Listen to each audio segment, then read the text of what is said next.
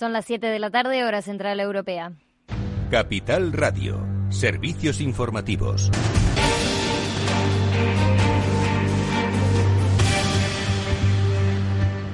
Muy buenas tardes. El Ministerio de Sanidad ha contabilizado este martes hasta 5.314 nuevos positivos en 24 horas tras registrar ayer más de 3.750 casos. No obstante, durante el fin de semana el recuento de contagios se suele producir de manera desigual por el territorio, por lo que es el martes cuando los datos se consolidan. Además, se suman 13.870 infectados al total, por lo que el número de personas afectadas asciende a 988.320 desde el comienzo de la pandemia. Departamento que dirige Salvadorilla también ha notificado 218 muertes más por COVID-19, 553 en las últimas semanas. La cifra global de fallecidos en España se sitúa en las 34.210 personas. El gobierno estudia decretar un estado de alarma general que incluya un toque de queda. A medida que la segunda ola golpea con más fuerza a España, el gobierno prepara una guía de actuaciones conjuntas para todo el país. Este jueves, el ministro de Sanidad, Salvador Illa, se reúne con el Comité Interterritorial de Salud, que reúne a todos los consejeros autonómicos y se espera que analicen las posibilidades de aplicar un toque de queda como el de Francia. De todos modos, para aplicar esta medida, según el ministro Illa, es necesario contar con el respaldo del estado de alarma como medida jurídica es una cuestión que está en debate y estamos abiertas a estudiarla. Em, es una cuestión que requeriría, por la información de que disponemos, el eh, amparo legal del, estado de alarma. No bastaría, por la información que estamos teniendo en estos momentos y que nos ofrecen nuestros servicios jurídicos, una, la, ley, la ley del 86.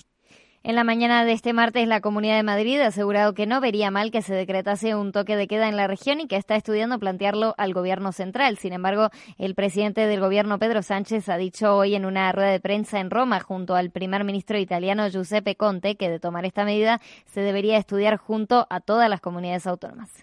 Hay que ver si efectivamente esa propuesta por parte del Gobierno regional de la Comunidad de Madrid se sustancia.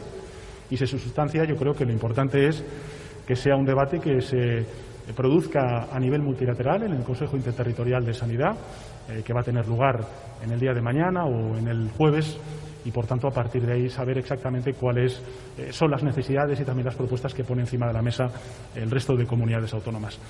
El consejero de Economía de la Comunidad de Madrid, Manuel Jiménez, ha asegurado aquí en Capital Radio que el objetivo del gobierno regional es intentar salvar el periodo de más facturación del año que llega ahora con la temporada navideña. Recuerda que supone hasta el 50% de todo el ejercicio, incluso en juguetería y perfumería asciende al 60% tenemos que llegar en las mejores condiciones y con las menos restricciones posibles a la Navidad para salvar la campaña navideña. Tenemos que llegar como corredor seguro en las condiciones que ha establecido la Unión Europea. Eso que son 25 casos por cada 100.000, pues en esas condiciones tenemos que llegar. No me corresponde a mí y no debo hacerlo tomar posición sobre cómo se llega a esa situación en la que no hay restricciones en el periodo navideño. Sí me corresponde destacar la importancia de este periodo para la supervivencia de casi todos los negocios de la Comunidad de Madrid. Y en clave empresarial, Robi espera extender la fabricación en Madrid de la vacuna de Moderna para varios años. La empresa prevé, de hecho, extender el contrato con Moderna más allá del periodo que dure esta crisis sanitaria, porque sus responsables creen que es muy probable que esta enfermedad acabe dentro del calendario vacunal anual, tal como sucede con la gripe. Y ahora vamos a mirar qué están haciendo los mercados financieros.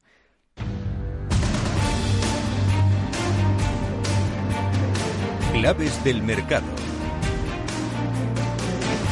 Miramos el mercado americano, está ahora en positivo. El Dow Jones avanza un 0,95%, el Nasdaq 100 0,84%, está en 11.700 33 puntos. El S&P 500 también sube un 1,02%, 3.461 puntos. Seguimos en la temporada de resultados en Wall Street. Ahora miramos al Nasdaq, algunas de las que más caen. Zoom Video Communication abajo un 3%. Tenemos a Regeneron Pharmaceuticals también cayendo un 1%. Tesla que presenta resultados el miércoles también está bajo un 0,92%. Y Netflix que hoy al cierre estamos muy pendientes de esas cuentas, 0,47% cae ahora mismo el gigante del streaming. Y recordamos que el IBEX 35 ha terminado en positivo, 0,98% arriba, 6.927 puntos para el selectivo español.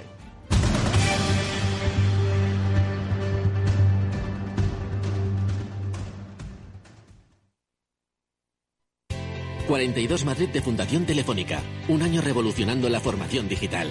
Gratuito, sin horarios, sin límite de edad. 42 es más que un campus de programación. Descubre una metodología pionera de la mano de Fundación Telefónica para afrontar los retos digitales del futuro. Entra en 42madrid.com. ¿Inviertes en acciones o ETFs habitualmente? Entonces esto te interesa. Invierte en acciones de bolsa española o extranjera sin comisiones, hasta 100.000 euros al mes. Entra ahora en xtb.es y abre tu cuenta 100% online en 15 minutos. Riesgo 6 de 6. Este número es indicativo del riesgo del producto, siendo uno indicativo del menor riesgo y 6 del mayor riesgo. Si estás pensando en comprar una casa, entra en cuchabank.es y accede a nuestra oferta hipotecaria. Cuchabank, el banco de tu nueva casa.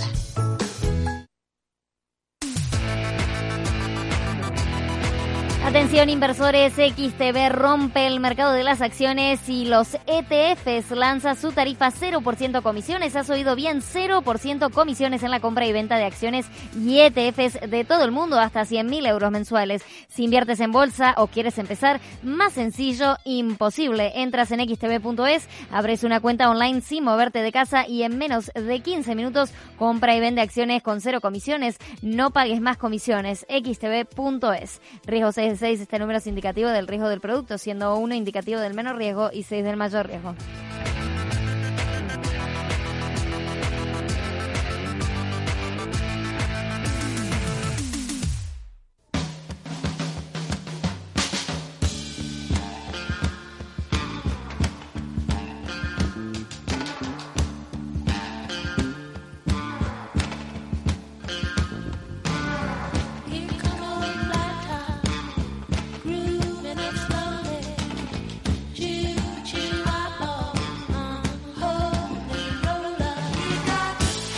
Después del trabajo, After Work, con Eduardo Castillo, Capital Radio.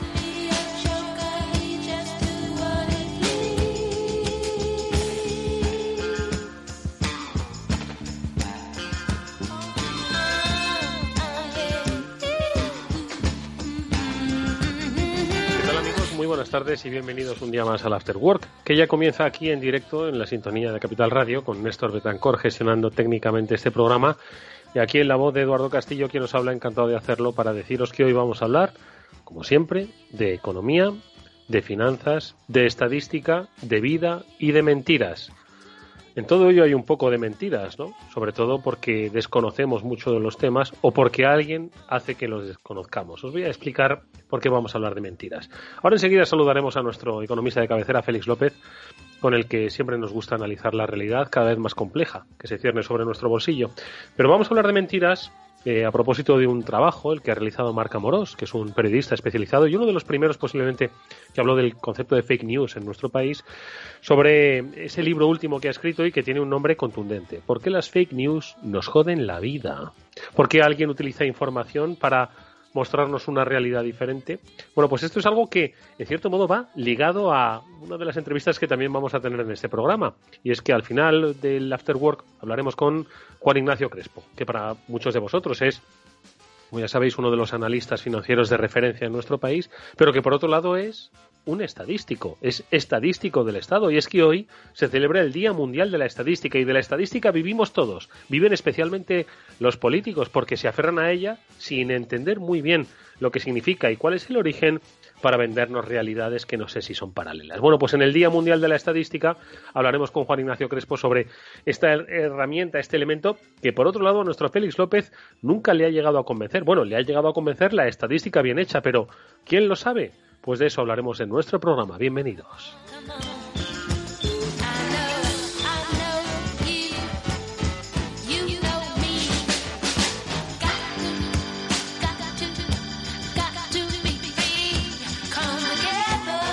Yo no sé si hay alguna estadística que le haya gustado en la vida a Félix López. ¿Qué tal, amigo? ¿Cómo estás? Buenas tardes.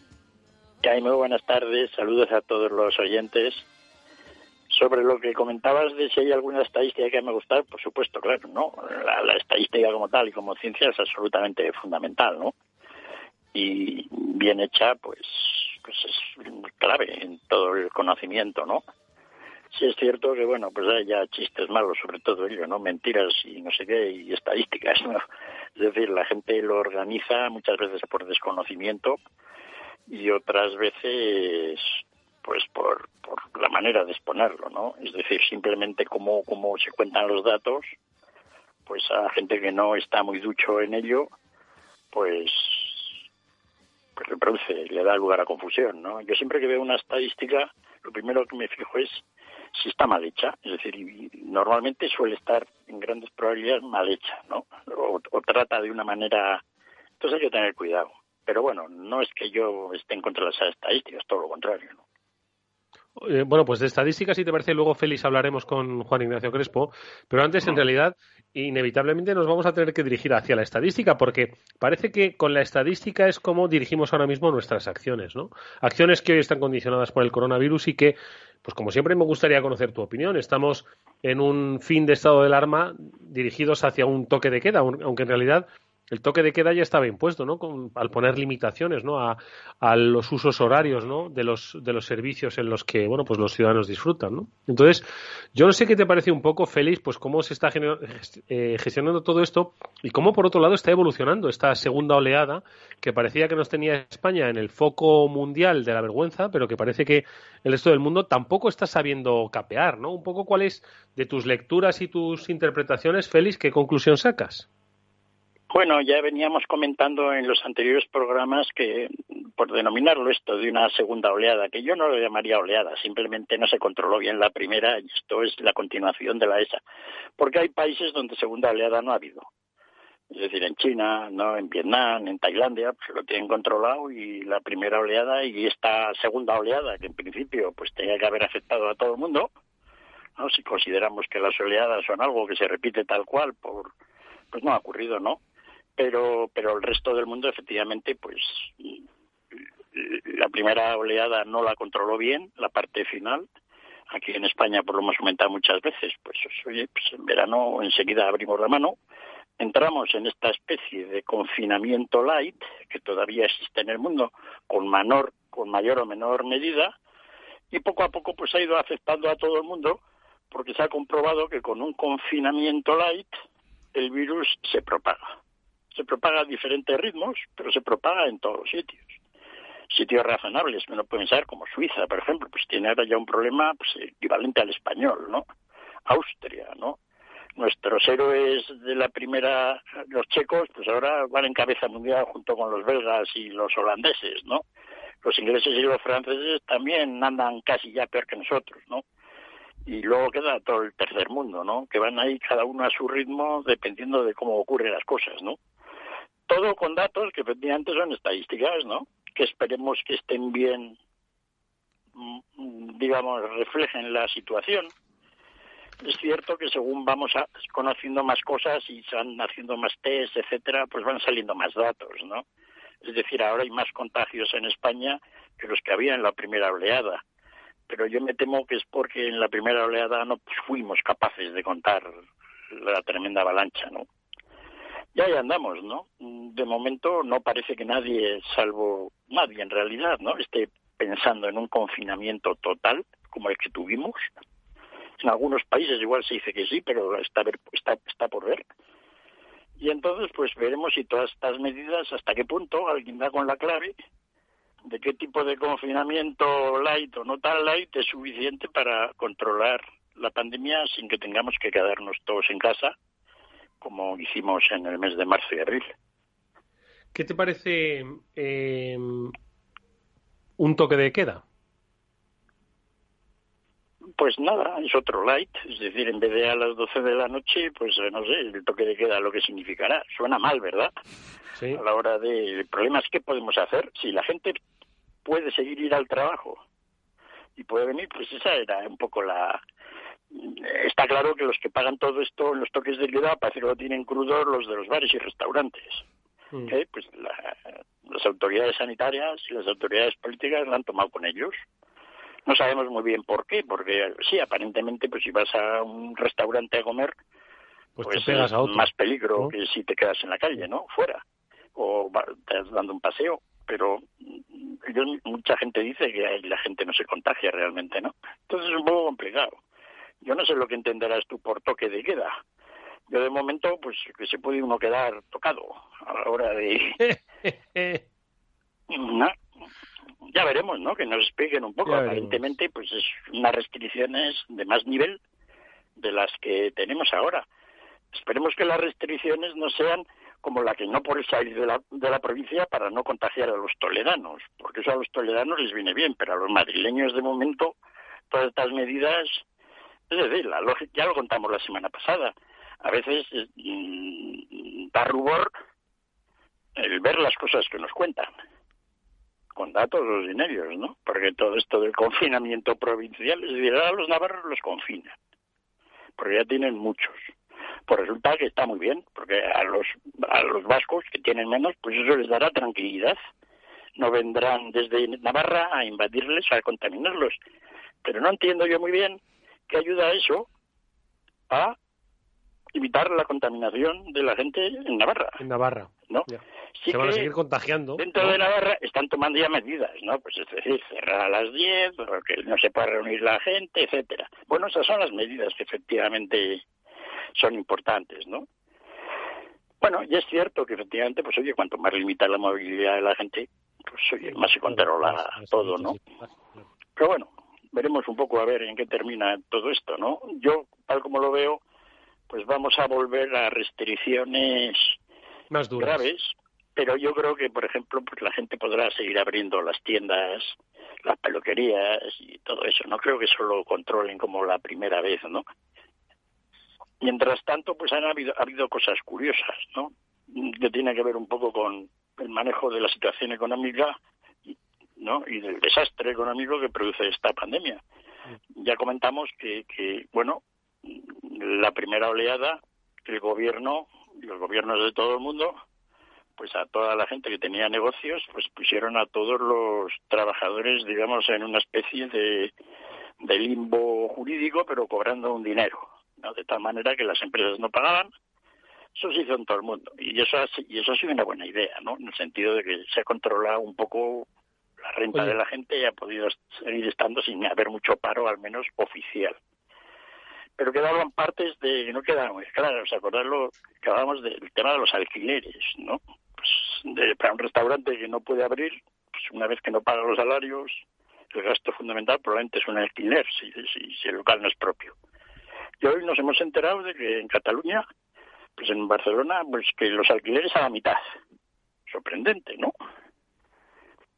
Bueno, yo no sé si es buena o mala medida. En principio es, va un poco en la idea de lo que comentábamos, ¿no? De que habría que hacer algo con eso. Pero lo que me sorprende es que se puede hacer. O sea, yo no entiendo que alguien, un gobierno ahora, así tal cual, una comunidad autónoma o ayuntamiento puede a ah, los alquileres de toda la gente a la mitad. Y no sé, sorprendente, ¿no? Y ya, ya veremos cómo evoluciona eso. Déjame, Félix, saludar a Chimo Ortega que nos está escuchando desde el estudio de Capital Radio. Chimo, ¿qué tal? Muy buenas tardes. Aquí estoy guardando tu silla. Escrupuloso, escrupuloso silencio y vigilando la silla. Chimo, ¿qué tal? Estás escuchando a Félix, ¿verdad? Sí, estoy escuchando a Félix. Pero es verdad, yo también estoy un poco anonadado con lo que, con lo que está pasando, porque... Eh, pero es lo que dice Félix, reclamamos medidas y de repente alquileres al 50% en Cataluña. Eh, pero, ¿qué va a pasar este viernes, Félix? Es que a mí lo que me, lo que me, lo que me condiciona es qué medidas vamos a tomar este viernes, porque hoy hablábamos de estado de alarma sí, estado de alarma no. Eh, ¿Qué va a pasar? Vamos a hacer como en Francia, vamos a, hacer toque de queda, aunque como decíais al principio no suena muy bien lo del toque de queda, o vamos a limitar horarios, que queda más bonito, o, o qué va a pasar, porque yo no lo tengo claro. ¿Qué medida es la correcta o, más que qué va a pasar? Porque eso, Félix, no te voy, ni a ti, no voy a hacer sacar la bola de cristal, por mucho que esté en tu micrófono, Eduardo, y me haga poder con el poder, eh, pero, pero pero, ¿qué tiene que pasar mejor para que esto se pare? Porque, claro, eh, siempre hablamos, no podemos confinar porque la economía se nos hunde. Pero es que se nos va a hundir si no confinamos o qué es lo que está pasando. Feliz. A la Félix. Bueno. Toma alegría. Eh, por cierto, buenas tardes, Félix. Ay, buenas tardes, Chimo. Sí, no, esta es la pregunta. ¿Qué va a pasar el viernes o el lunes o el martes? Esto no acaba nunca, ¿no? Es decir, no, mi opinión es que va a haber más restricciones. Van a estar jugando ahí pues a poner limitaciones a cómo la gente se puede mover. El problema es hasta qué nivel. Exacto. ¿Hasta dónde? Es si la gente vuelve o no al trabajo. Trabajo general. Es decir, que uno tiene una, una fundición y le dicen a un matadero de cerdos, como hemos visto, y entonces pues ya no se mata cerdos. O, no, es decir, ese tipo de, de actividad. El resto de las cosas, de si bajan de 10 personas a 6, yo creo que nos preocupa a menos. Aunque no cabe duda que aquella gente que tiene pensado organizar pues una ceremonia, por la razón que sea, pues es un problema, ¿no? Es decir, la, gente que es más tú, toda la gente que se quiere casar, toda la, un entierro, ¿no? Son cosas realmente, es decir, que hay gente marginal, digamos, porque los números dentro de lo que es todo no son grandes, pero que está sufriendo realmente tremendo por estas restricciones, ¿no? Y bueno, como nadie ha dado con la tecla de hasta qué nivel se puede limitar esto, pues todos vamos viendo a ver qué medidas van tomando los países, pero no parece que nadie haya dado con una con una idea, pues todo el mundo pues ya pues ya se ha hecho a la idea de que vamos a continuar así con más o menos pues con unos cuantos miles de contagios diarios, pueden ser dos mil o ocho mil, pero ahí andarán y hasta hasta que afortunadamente la ciencia nos salve. Oye, Félix, eh, la ciencia eh, nos va a salvar, sí, en formato vacuna, pero también hay una ciencia, hay una ciencia, hay tecnología y hay eh, otra ciencia, ¿no? Que es la que pues puede hacer la de los rastreos, quiero decir que puede haber otro tipo de prevención, ¿no? De, de, la expansión del coronavirus y lo hemos lo hemos intentado, pero hemos fracasado, ¿no? Que ha sido básicamente controlarlo, ¿no? Entonces ¿No podríamos fijarnos un poco más en, en esa vía, en, en, la del rastreo, el control, el seguimiento? Esto al final, pues, no sé si. Pero si cuando fracasamos con un rastreo que había que controlar allá en el mes de junio, julio, por decirlo así, a 2.000 contagiados, ahora que habrá en España muy probablemente alrededor de 150.000 contagiados en este momento, que no han aparecido todavía, es decir, gente anda por ahí contagiada y los iremos contando entre lo que sea, y esta gente se va reuniendo, se va contagiando, si no si no para ir a la peluquería, pues no contagiará al peluquero o el peluquero, si es el contagiador, a otro, ¿no? Pero, es decir, eso ya no se puede controlar con un nivel de rastreo normal, porque se ha desbordado. Este es el problema que tienen los alemanes ahora, que han puesto bastante energía en esto, pero están en un nivel que como se les escape el número de gente contagiada, pues ni tal siquiera ya el control este es posible, ¿no? Esto era posible cuando realmente había muy pocos es decir, cuando una vez que estuvimos todos confinados durante un mes y pico, pues realmente ya no había contagios.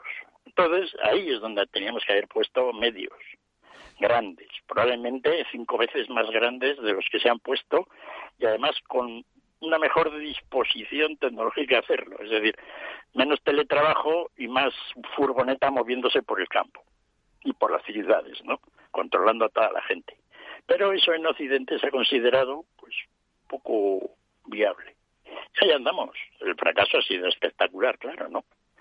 Porque se ha visto que otro tipo de gente pues lo controla. Es curioso que, por ejemplo, en China lo han controlado totalmente, ¿no? Es absolutamente sorprendente cómo han logrado eso, ¿no? O sea, pues eran chinos a ellos. El caso de Hong Kong, que está al lado, ¿no? Que es China, pero no sigue siéndolo. Y entonces regularmente tienen, tienen brotes, ¿no? pero de alguna manera lo controlan, ¿no? Claro, Hong Kong es una sociedad bastante más libre que China. En fin, un problema, ¿no? El tema del, el tema del test and trace y tal, pues se seguirá haciendo y tal, pero se ha demostrado que es un fracaso y no se ha evitado algo. Quiero decir que efectivamente, pues oye, se han logrado, digamos, aislar y confinar y meter en cuarentena, pues a unas miles de personas, pues esa gente, pues efectivamente, pues habrá contagiado unos a otros, ¿no? Oye, de todas formas, y por. Y por volver a, un poquito a los efectos, ¿no? Eh, el otro día, Chimo, me pareció, yo siempre aprovecho, ya sabes, ¿no? Para hablar de, del sector del automóvil, me pareció leer una información que hablaba de, una caída en las ventas, pues... 35%. Bastante, obviamente, ¿no? Aplazando Pero ten en, decisiones cuenta, de compra. ten en cuenta que eh, esa caída en las ventas del 35% que se espera a final de año, también hay que, hay que ser realistas, ¿vale? Tuvimos tres meses eh, los mercados, las fábricas y los mercados parados. O sea, tampoco seamos exagerados. Ahora no va a mal ritmo, no va al ritmo que esperábamos todos, claro, de recuperación absoluta, porque ningún negocio lo va, pero no va a mal ritmo.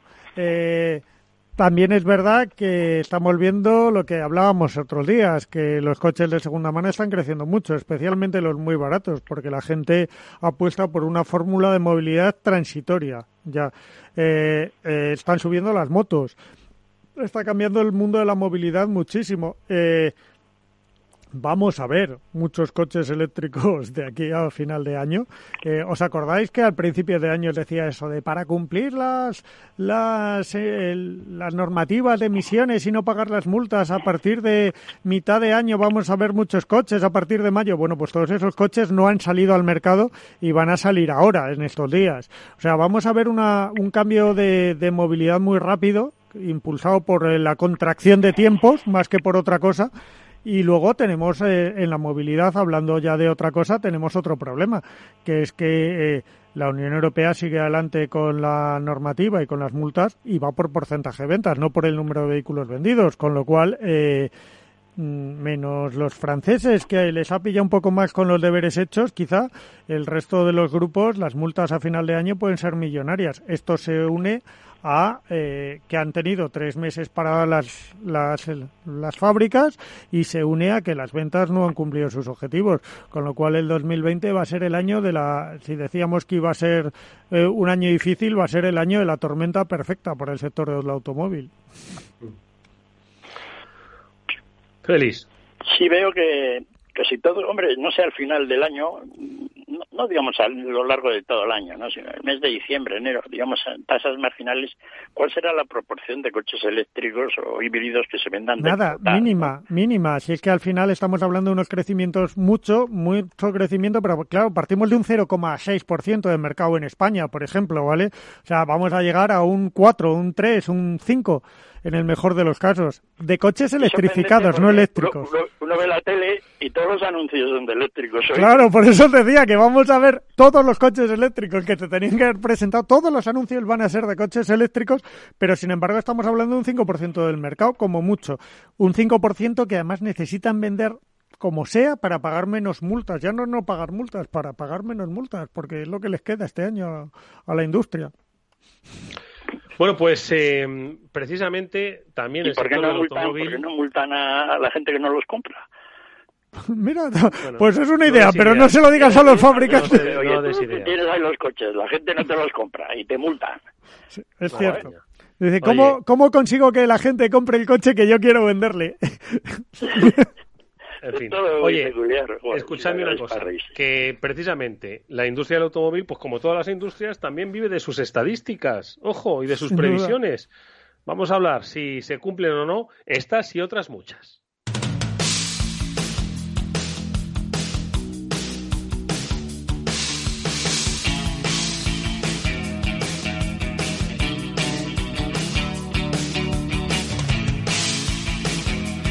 Pues eh, la estadística hoy en día pues es básicamente de lo que viven pues la mayoría de los políticos, de lo que viven las empresas, pues para hacer sus planes y sobre todo pues para atraer sus inversiones. Son básicamente en, en ocasiones no un, acto de fe eh, porque muchos nos aferramos a ellas pues como ciertas no para determinar nuestro futuro. Eh, hay otros que usan la estadística pues como un arma básicamente, ¿no? Eh, para decir que uno de cada diez españoles va a perder el empleo y otros para decir que nueve de cada diez españoles van a conservar el empleo. Eh, para muchos otros es la esperanza, porque oye, si a uno de cada tres le ha sucedido, ¿por qué no voy a ser yo ese uno? ¿no? La estadística en nuestras vidas, la verdad es que está presente, pues, eh, prácticamente en, en, todos los ámbitos. Y, en realidad la mayoría de nosotros no sabemos ni cómo se ha hecho, ni de dónde viene, y ni siquiera si es certera. De las certezas de la estadística vamos a hablar con alguien pues, que sabe que son certezas. Él es Juan Ignacio Crespo, que es, eh, como hemos dicho, un analista financiero reconocido a nivel nacional y a nivel internacional, pero entre otras cosas también es matemático, es estadístico del Estado. Y, yo no sé hoy si, si, estás, Juan Ignacio, celebrando de una manera especial esto que Naciones Unidas ha dicho que es el Día Mundial de la Estadística. Muy buenas tardes. ¿Qué tal? Buenas tardes. Pues nada, encantado de que sea el Día Mundial de la Estadística, pero si no me hubieras llamado ni me hubiera enterado. Es que son días raros estos que señala la Unión Europea, o sea, la Unión Europea no, las Naciones Unidas, y me figuro que, hombre, la estadística pues marca nuestras vidas y sin duda alguna se merece un día internacional, un día mundial. Pero, oye, de todas estas herramientas eh, que los humanos utilizamos em, con la estadística, ¿cuál es la que más te gusta y cuál es la que menos te gusta? Porque ya te digo que lo usamos para todo, ¿eh? lo usamos para vivir, para mentir, para engañar, para crecer, para mm, decrecer, para todo. Está la estadística en nuestra vida.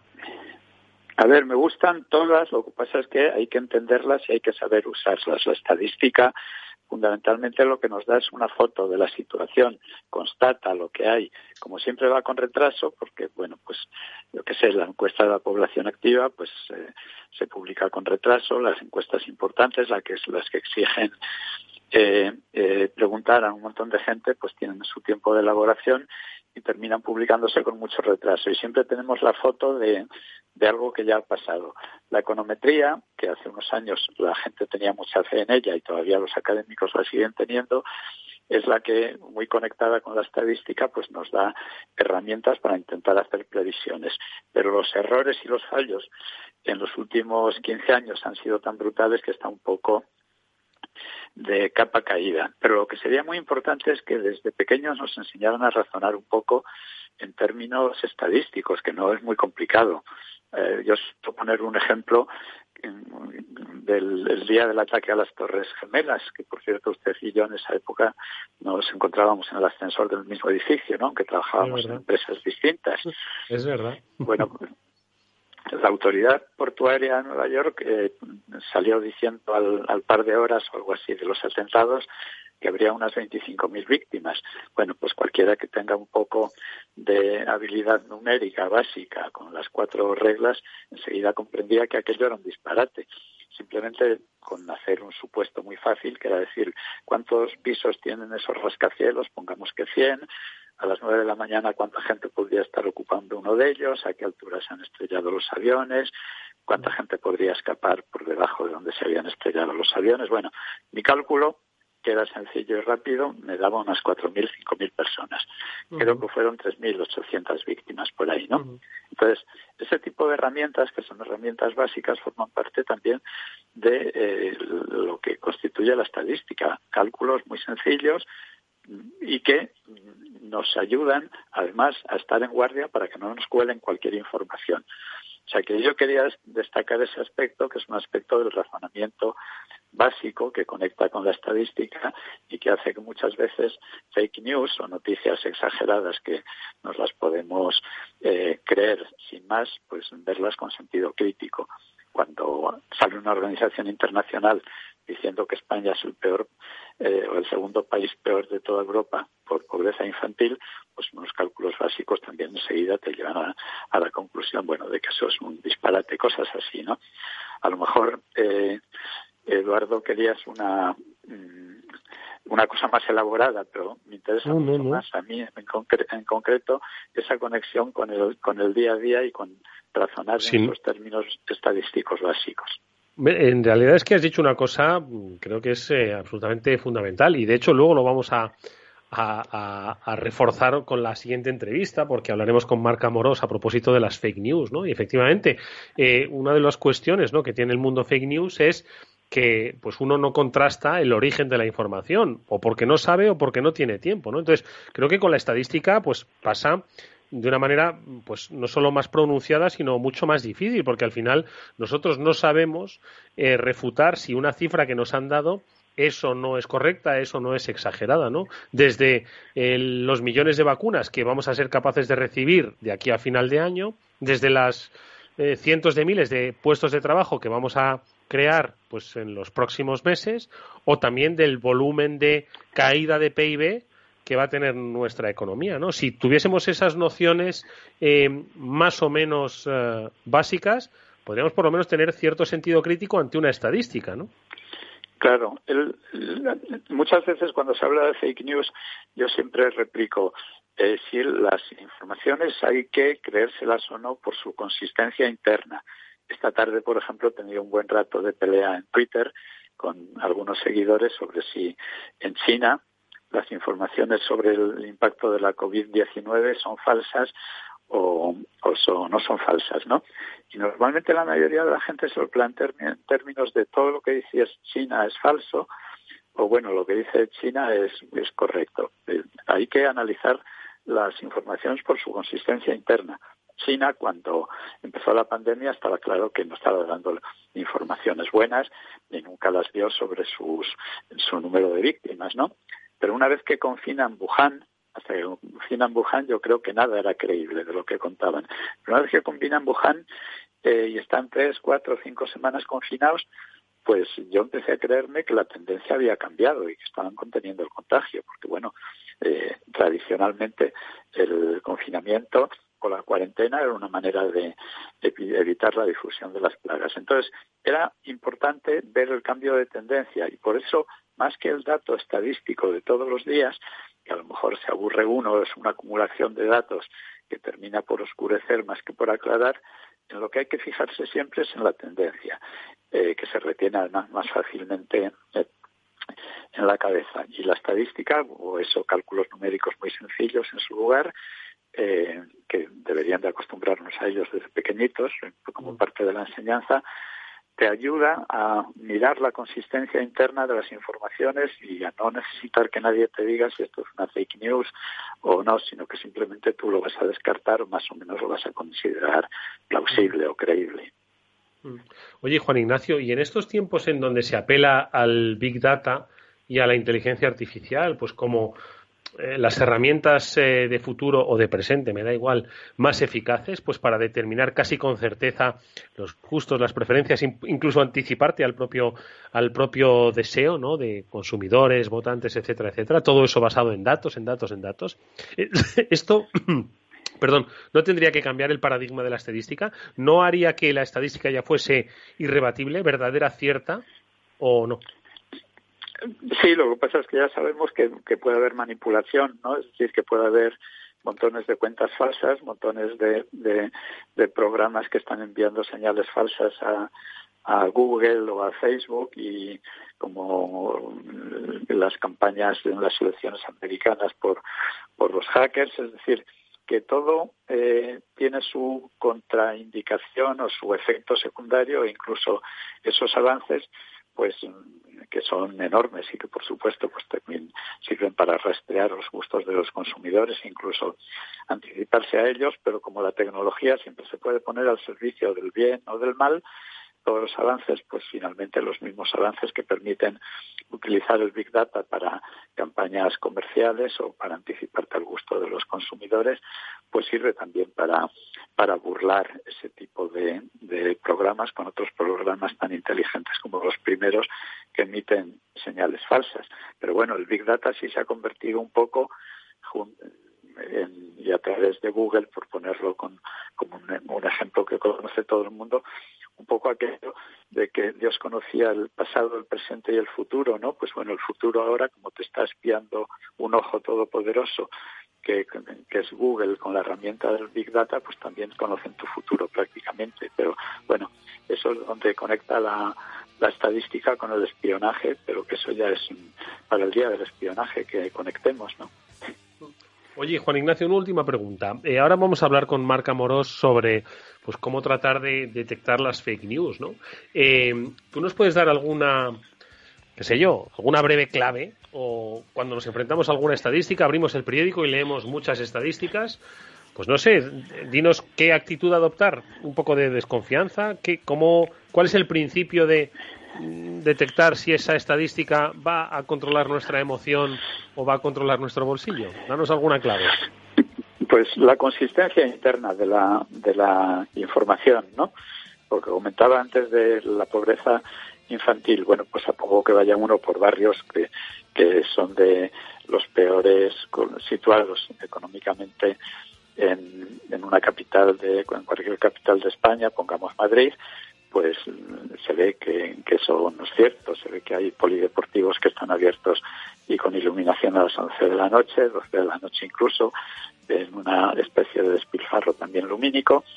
Es decir, siempre dividir por el número de habitantes al que se refiere la noticia o por el número de lo que uno cree que pueden ser el, número de trabajadores que hay en un determinado sector, en una determinada ciudad, siempre hacer cálculos mentales muy rápidos y básicos, no hace falta darle tampoco muchas vueltas y, enseguida eh, pues se ve, pero siempre nos pueden colar alguna fake news. Yo me gusta contar una, mucho una del siglo XIX.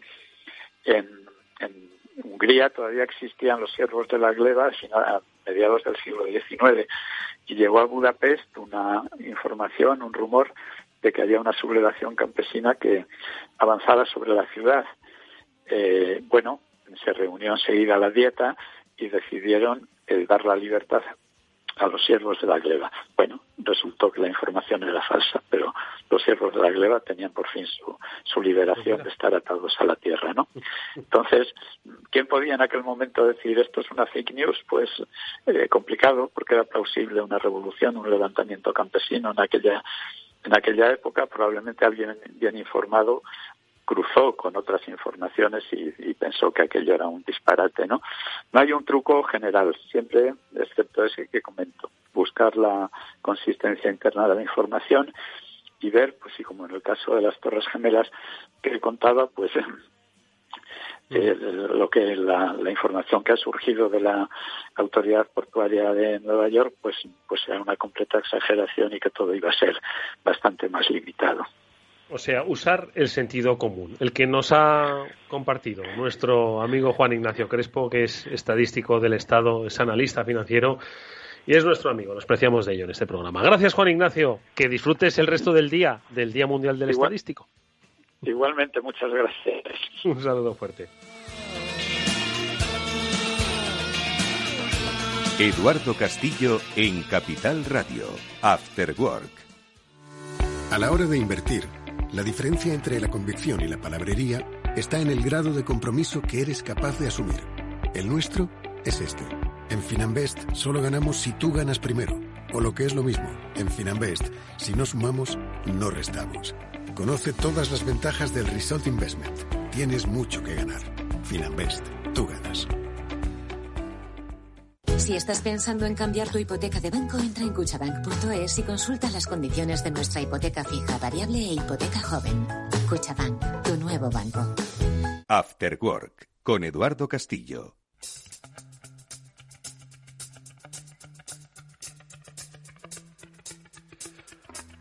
Bueno, Félix, eh, Chimo, eh, Félix, habrás oído a Juan Ignacio, eh, pues un poco la sensatez, ¿no? Decir, oye, vamos a ver que la lógica ¿sabes? Eh, impere y que el titular, como siempre dicen, que la verdad no te destroce un buen titular, ¿no? Una buena noticia. Bueno, pues en este caso la estadística tiene que ser al revés, ¿no?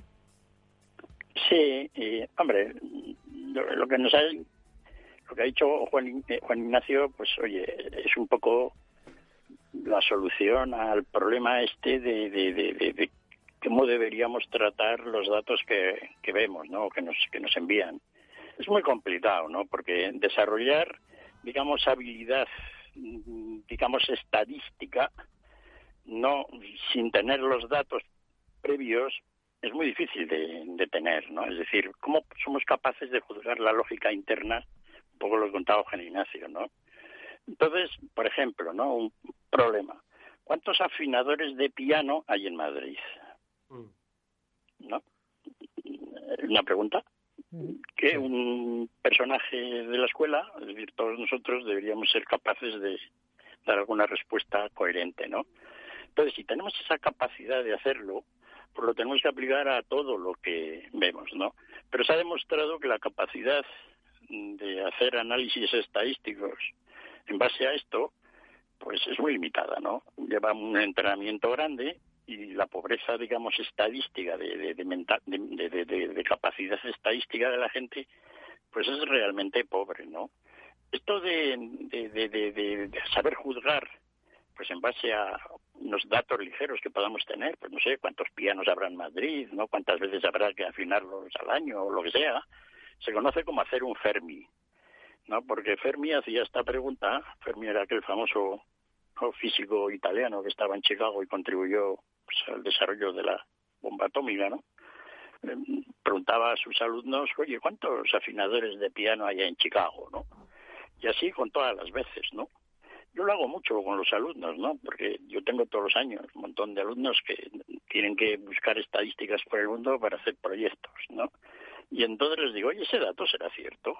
No parece que está como, igual se le ha caído un cero. O tiene un cero de más, ¿no? Porque a ver el de dónde sacan el dato, cómo lo hizo el que lo sacó. Entonces, desarrollar esa habilidad lleva tiempo, ¿no? Pues siempre se ha dicho pues que hay que enseñar más a los alumnos en la escuela estadística, ya desde jovencitos, ¿no? Es un poco la solución que se aplica siempre. Oye, cuando no sabemos algo, pues hay que estudiar más de esto desde niño. Bueno, como hay tantas cosas que estudiar desde niño, pues se dejan muchas cosas en el aire, ¿no? Es complicado, ¿no? Muy, muy, muy complicado. Así que el tema este de las fake news, no interpretar bien los datos estadísticos, etcétera, pues va a ser un problema de que va a continuar más en el tiempo, esperemos que el coronavirus. Chimo, ¿qué te parece? Pues sí, a mí, a ver, esto de la estadística siempre me sorprende, ¿vale? Porque, y más cuando estuvimos durante la pandemia, aquí, durante la primera oleada de la pandemia, ya hay que decir eso, aquí haciendo el informativo todos los días nos llovían estadísticas de lo que pasaba y de lo que iba a pasar, ¿vale? Eh, yo sinceramente... Eh, como me, me, ha encantado lo que le hace Félix a los alumnos, lo de ponerles el cero, quitarles el cero. Félix, eres un poco canalla, que lo sepas. pero, pero, pero es verdad. O sea, es que eso pasa con las estadísticas. La duda es siempre, eh, a ver, y yo no quiero ser malo, pero ¿quién ha encargado esa estadística? ¿De dónde sale y cuáles son los datos fiables? ¿Vale? O sea, es decir, eh, la estadística depende cómo se mire. Yo lo aprendí desde joven, trabajé en un departamento de estadísticas de una agencia de comunicación y, era eso. entonces, eh, a ver, a mí me resulta complicado. Esto el tema estadístico, lo reconozco, me desborda. y, y entiendo que es necesario pero, pero nos pasa día a día. Fíjate, yo lo quiero relacionar con lo que nos está pasando en la pandemia. Eh, cuando las cifras no son como queremos que sean, ¿qué decimos? Se están retrasando datos, se están ocultando datos, se están. Me explico. Siempre, siempre hay esa duda sobre, sobre una ciencia que en teoría debería ser no exacta, pero una ciencia bastante exacta. Bueno, pues eh, con, unos buenos, con unos buenos datos de base se aplica luego la ciencia estadística y lo que sale es bastante exacto, ¿no? El problema es digamos, la generación del dato, es lo que está comentando Chivo, ¿no? Exacto, eso es lo que me preocupa. ¿Cómo, cómo se trata ese dato? No la ciencia estadística en sí, sino cómo se trata ese dato, cómo se genera ese dato. Ah, y muchas pues, veces, eh, oye, pues oye, el lunes parece que hay menos contagiados, ¿no? han estado todos los que hacían antes y los que juntaban los números, pues tomando chocolate, ¿no? De fin de semana. Entonces, pues, ya sí, ¿no? Es decir, cómo se genera el dato pues es absolutamente, absolutamente clave, ¿no? Y luego, pues a partir de ahí, pues la ciencia estadística ya entra en juego, ¿no? Pues con temas muy, muy, muy elaborados, ¿no?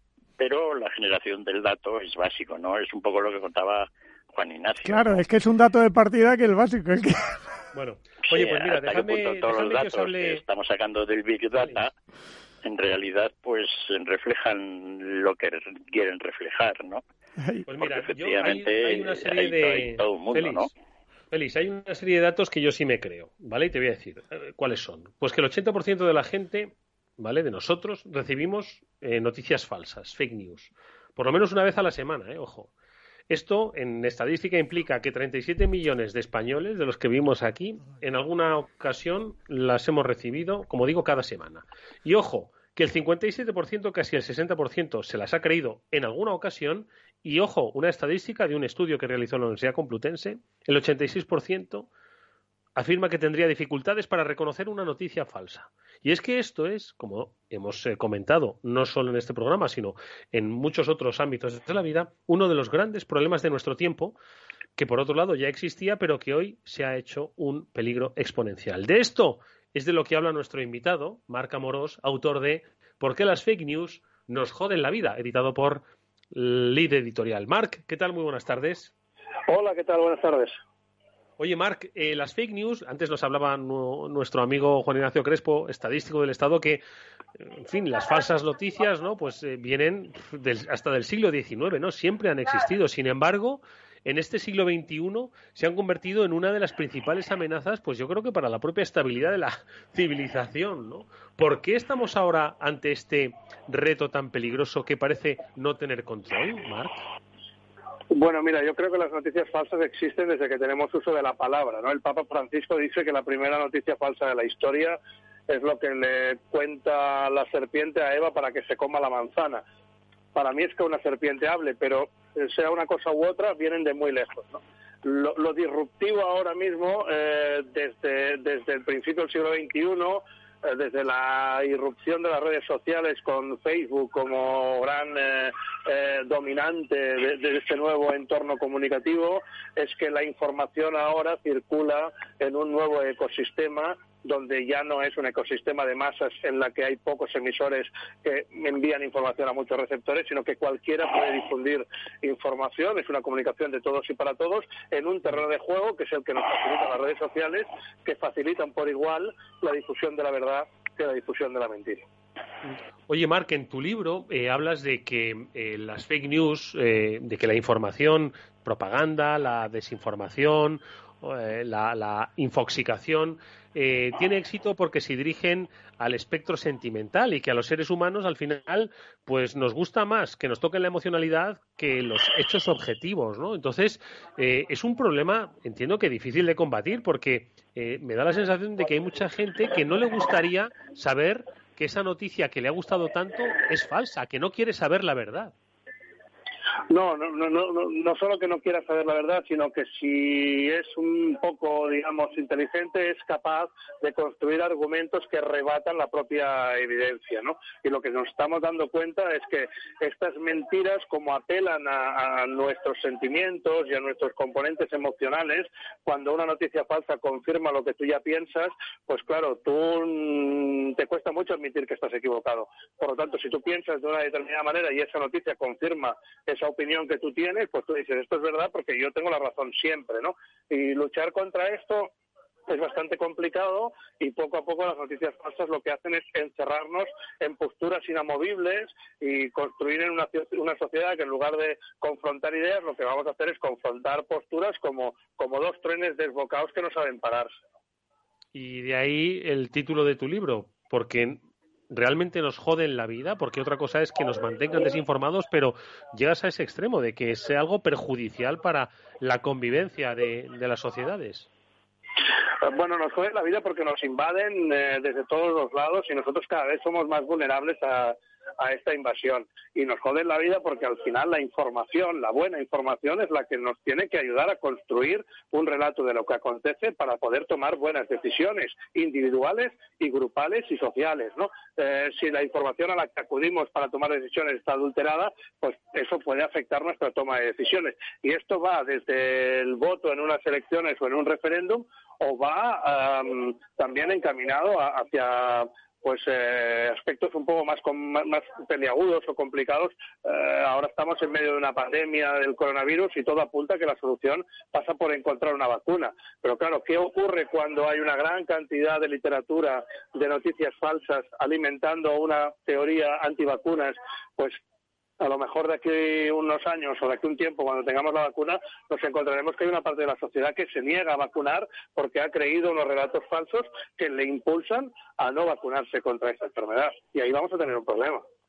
Oye, Marc, llevas desde hace muchos años eh, analizando, investigando, trabajando, estudiando el tema de las noticias falsas, de las fake news, y en todo este tiempo, pues parece que la sociedad ha ido avanzando, que las compañías tecnológicas dicen que van a crear algoritmos para detectarlas, eh, han nacido, ¿no? Pues medios y, tendencias editoriales, pues que tratan un poco de eh, confirmar, ¿no? La, la, falsedad de las noticias. El concepto de verificación es algo que se utiliza, pues cada vez con más frecuencia, y sin embargo parece que no es suficiente para la creciente escalada que hay de información falsa que nos rodea. Eh, parece que esto no tiene, que está desbocado, Marc.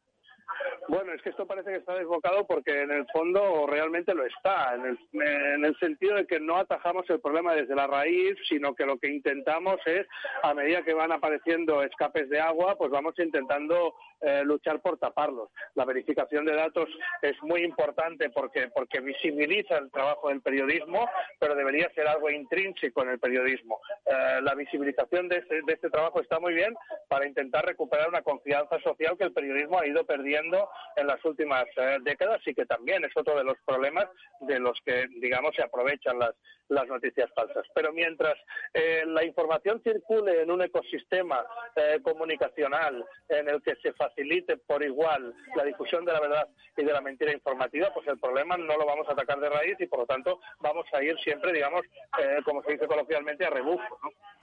Bueno, pues la recomendación que hace Mark en esta obra, porque las fake news nos joden la vida, del líder editorial, y la que hacemos desde aquí, es que, pues antes de creeros a pies juntillas ese titular que os ha llegado por WhatsApp o por un medio que tampoco sabemos exactamente cuál es, aunque tenga formato, ojo, de medio digital, simplemente cuestionarlo, leer los dos, tres primeros párrafos y luego pues que el sentido común os invite a pensar si es o no una noticia que parte de una realidad o que directamente parte de una falsedad.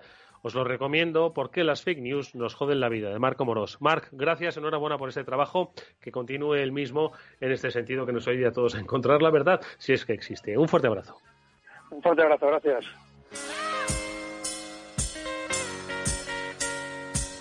Bueno, Chimo y Félix, que mm, vaya, hoy tenemos trabajo, ¿eh? Cada vez que leamos una línea, tenemos que utilizar el sentido común. Félix, brevemente, ¿qué te parece? Sí, ¿no? Mar nos ha contado un poco, pues que efectivamente la solución a esto es mala, ¿no? Pero tengo que decir algo más, ¿no? Que claro que es un poco duro para todos, ¿no? Estoy leyendo un libro, sea trozos, ¿no? Cuando puedo, de, ya hablaremos de ello un poco más adelante, en realidad no dice que en realidad no deberíamos oír noticias fake, es que no deberíamos prestar atención a ningún tipo de noticia. No digas eso aquí, por Dios. aquí ahora. eso, es lo que estaba diciendo, que fíjate cómo se aplica, ¿no? El tema, ¿no? Y yo que estoy todo el día viendo noticias, leo el libro y digo, es que soy imbécil, porque el hombre me está explicando por qué, como yo soy bastante tonto. ¿no? Es decir, mi vida mejoraría mucho si no prestara atención a todo esto fake o no fake, ¿no? Bueno, pues oye, ¿quieres que lo comentemos la próxima semana? De verdad, que me llama mucho la atención. A ver si tenemos que invitarle. este es este moledor todo el tema, ¿no? Una cosa. ¿No? Porque las, las noticias que no son fake, el hombre empieza diciendo cómo son. ¿No? Y básicamente, tal como está montada la industria de la noticia, son tan noticias malas. Sí, hombre, eso está, eso está claro. Las noticias malas. La mitad terminan siendo fake porque son cosas, bueno, la mitad, muchas más, porque al final nunca ocurren. ¿No? El hombre las, oye, va a ocurrir esto, tal, pues luego no ocurrió. Todo lo que iba a ocurrir era fatal, ¿no? Pues yo me acuerdo hace años que era una compañía de gas la que patrocinaba una sección en un programa de radio que se llamaba La buena noticia económica del día. ¿Qué te parece? Madre mía, lo que costaba Oye, lo que costaba. Oye, que nos tenemos que ir. Y, de vez en cuando se ven a, pues gente diciendo, vamos a contar una buena noticia, ¿no? Vamos a contar una buena noticia. Bueno, pues, eh, en fin, pues que, que, sí, que las hay, pero depende, claro, para lo que uno es bueno, para otro es malo. Que nos tenemos que ir, de verdad, Félix, me interesa que hablemos de ese personaje el próximo, la próxima semana. ¿Os parece? Félix López, Gracias, amigos, por haber estado con nosotros. Adiós, un abrazo, amigos. Adiós, que nosotros nos vemos mañana, como siempre, a la misma hora aquí en el Afterwork de Capital Radio, a las 19 horas, en punto. Muchas gracias, Néstor Betancor, que gestionó técnicamente el programa. Os habló Eduardo Castillo esta mañana.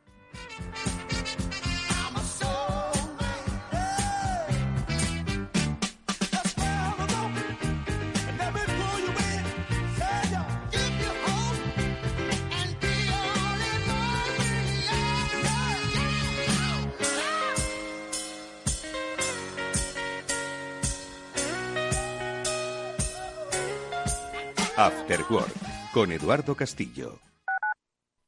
Tu radio en Madrid 105.7, Capital Radio. Memorízalo en tu coche.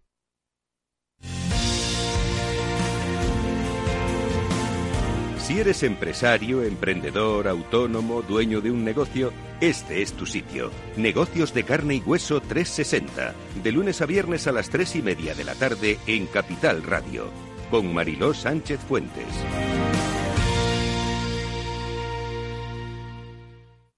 Esto te estás perdiendo si no escuchas a Luis Vicente Muñoz en Capital, La Bolsa y la Vida. En una crisis que se ha llegado a decir que es una guerra, lo que tienes que tener es animado a tu ejército y el ejército son las empresas. José Luis Bonet, presidente de la Cámara de Comercio de España. No te confundas. Capital, La Bolsa y la Vida con Luis Vicente Muñoz, el original.